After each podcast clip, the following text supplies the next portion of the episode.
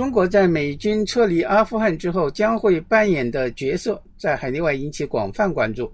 今天的观察中国要向大家介绍有关议题的分析评论。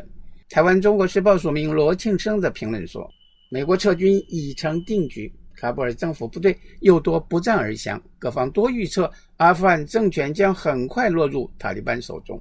这个号称帝国坟场、曾经让美国和苏联都灰头土脸的国家，在美国撤退后的权力真空，是否会让中国趁虚而入？各方都很关切。中国立场是倾向喀布尔政权。”这不仅是因为塔利班和主张疆独的维吾尔武装分子之间有千丝万缕的关系，与一个世俗政权交往，也比基本教义派来得有预测性。因此，中国相当担心美国撤出后的阿富汗形势。六月中旬曾提醒中国在阿富汗的公民尽早离境，并派出专机撤侨。外长王毅也指责美国不负责任，强调美国是阿富汗问题的始作俑者，不能一走了之。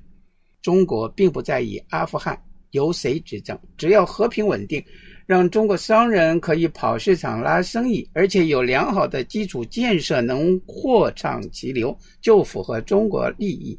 塔利班表现友善态度，欢迎中国投资，并承诺不再让维吾尔武装分子入境，对中国来说，当然是好消息。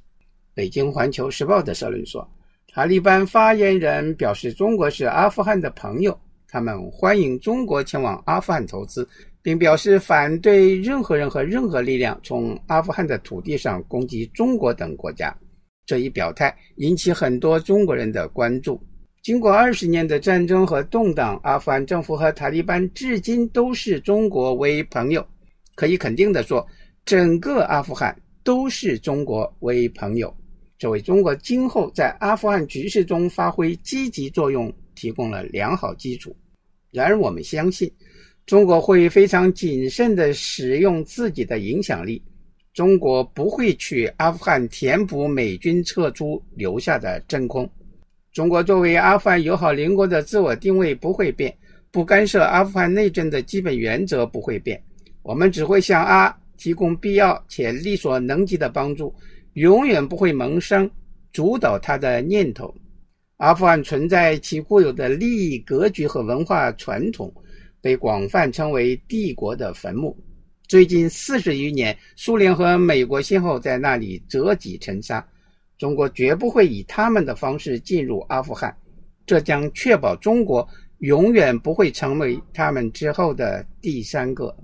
美国《中文世界日报》的社论说：“中国为避免重蹈列强在帝国坟场的覆辙，尽管在阿富汗有巨大利益，过去一直不愿介入神学士与喀布尔当局的战乱中。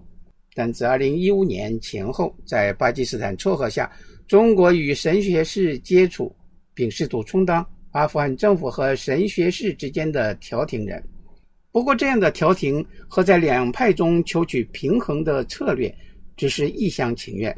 由于神学士与阿富汗当局杀红了眼，中国很难在两者之间左右逢源。而且，未来即使神学士掌阿富汗政权，也并非就能实现国家统一与和平，而可能重新陷入多派系的漫长内战混乱。届时，中国对阿富汗是否动武用兵就是一个新难题。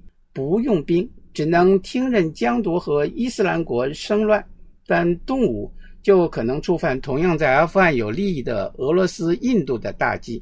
更何况，美国并非完全撤出阿富汗，只是改变思路、转换角色，想更好地操控这一地区。